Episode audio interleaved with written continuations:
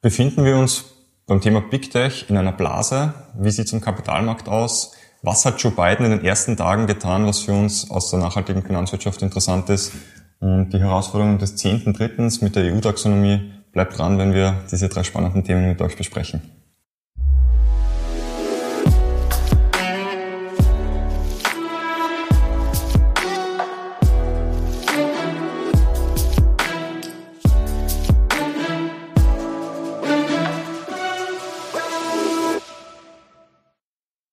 Herzlich willkommen zu unserer Kaffeepause. Hallo. Josef und ich freuen uns sehr, dass wir euch heute zu unserer nächsten Folge im neuen Studio begrüßen dürfen.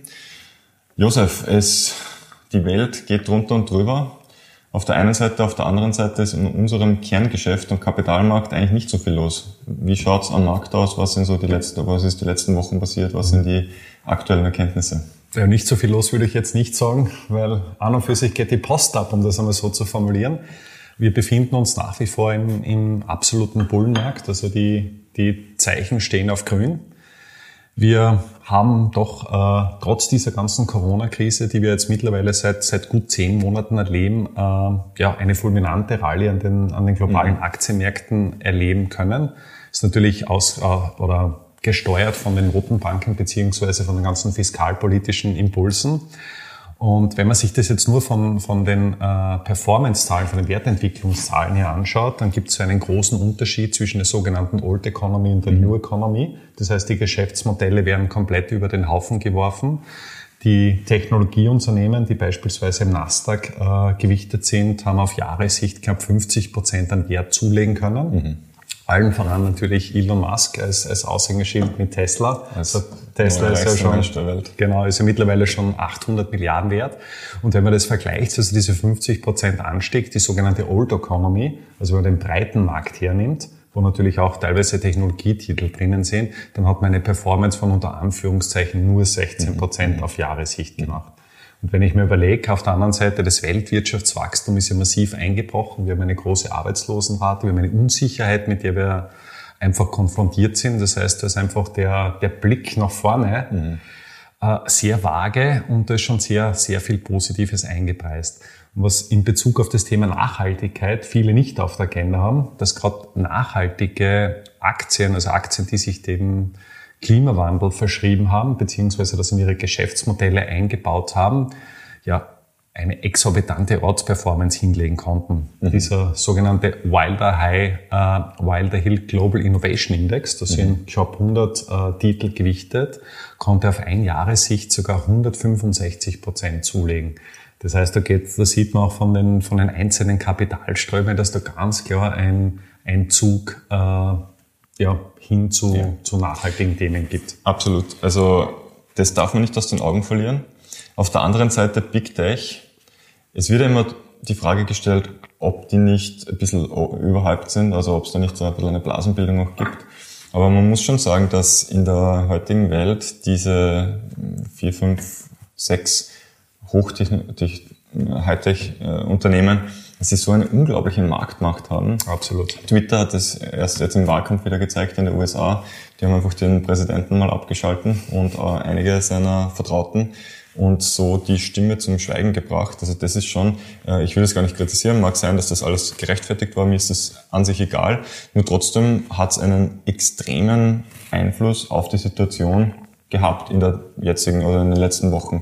Und was ich heute gelesen habe, ganz spannend, ich weiß nicht, ob du das schon mitbekommen hast, Google hat jetzt Australien und Neuseeland angedroht, dass sie also ihre Domain, also Google, abschalten in Australien. Habe ich nicht gehört. Ne? Ja. Und zwar deswegen, weil, das, äh, weil die Regierung ein Gesetz geplant hat, dass Google Medienvertreter Geld zahlen müssen, wenn sie deren Inhalte online zur Verfügung stellen oder irgendwie weitergeben.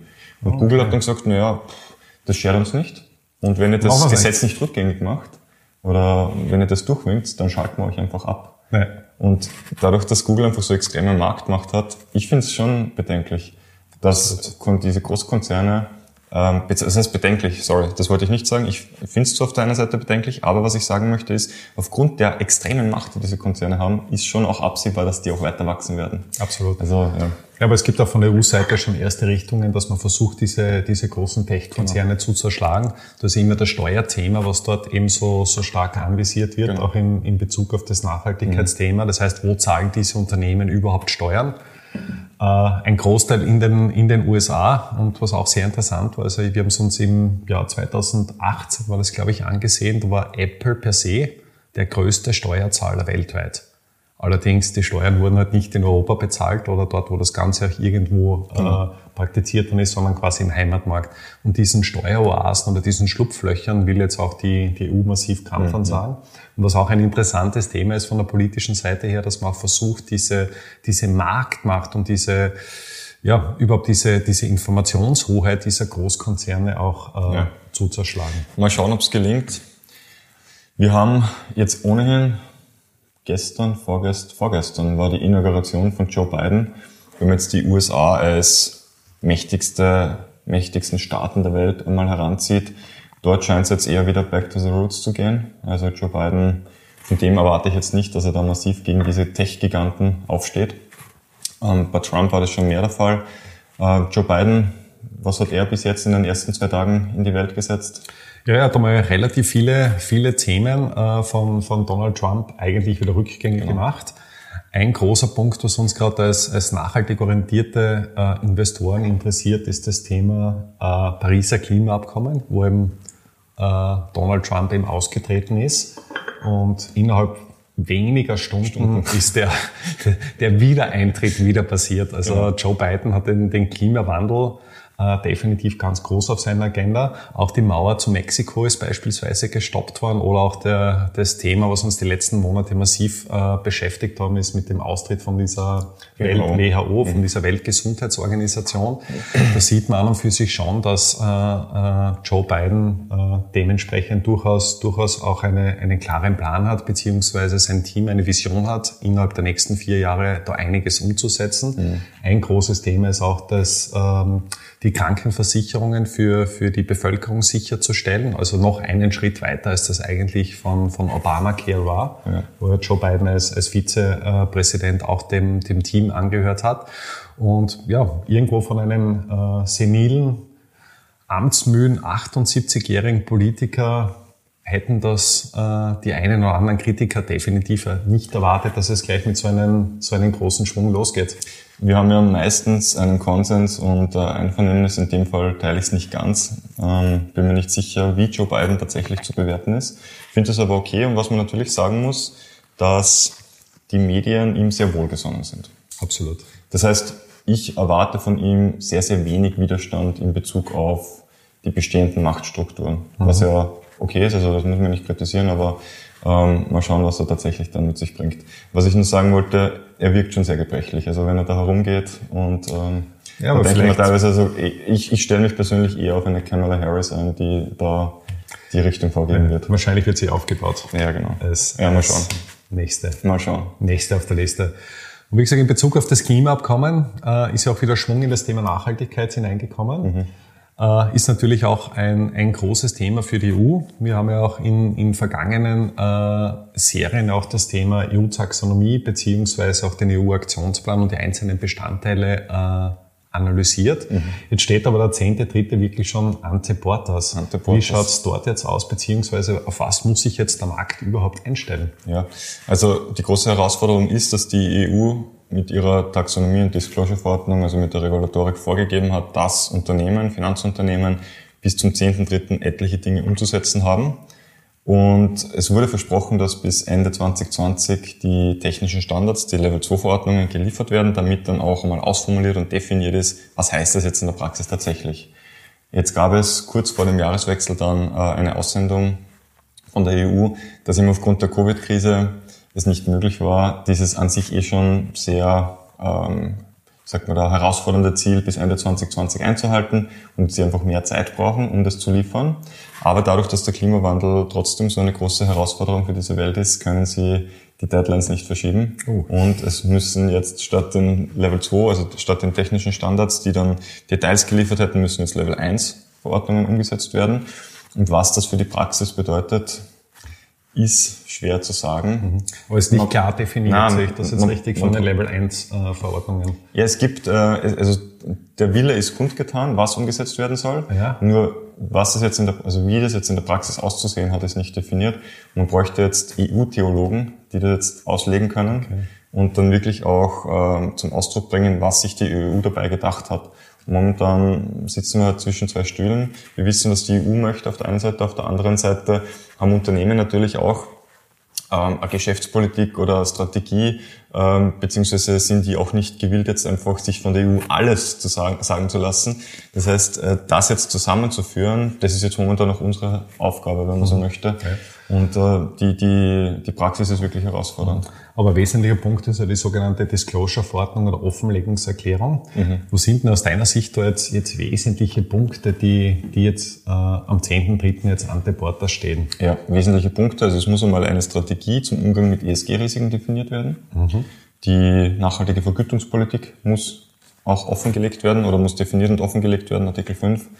Und ähm, dann gilt es unmittelbar abzuklären, ob die Produktwelt in irgendeiner Form unter Artikel 8 fällt. Artikel 8 sind hellgrüne Produkte, das heißt Produkte, die ökologische und soziale Merkmale bewerben. Ja. Wobei äh, es jetzt die Interpretation gibt, dass im Englischen das Promote, also das Bewerben, dass das dahingehend zu übersetzen ist, dass damit nicht nur eine nicht nur Werbemaßnahmen gemeint sind, sondern dass es an sich schon ausreicht, wenn man ökologische oder soziale Merkmale irgendwo im Investmentprozess okay. integriert. Also Ohne dass du es wirklich bewirbst Ohne dass du es bewirbst. Auf, also, die, auf deine Marketingprospekte schreibst. Genau. Also wenn ich irgendwo Ausschlusskriterien umsetze, dann ist die Interpretation eine mögliche Interpretation, dass man schon Artikel 8 pflichtig ist.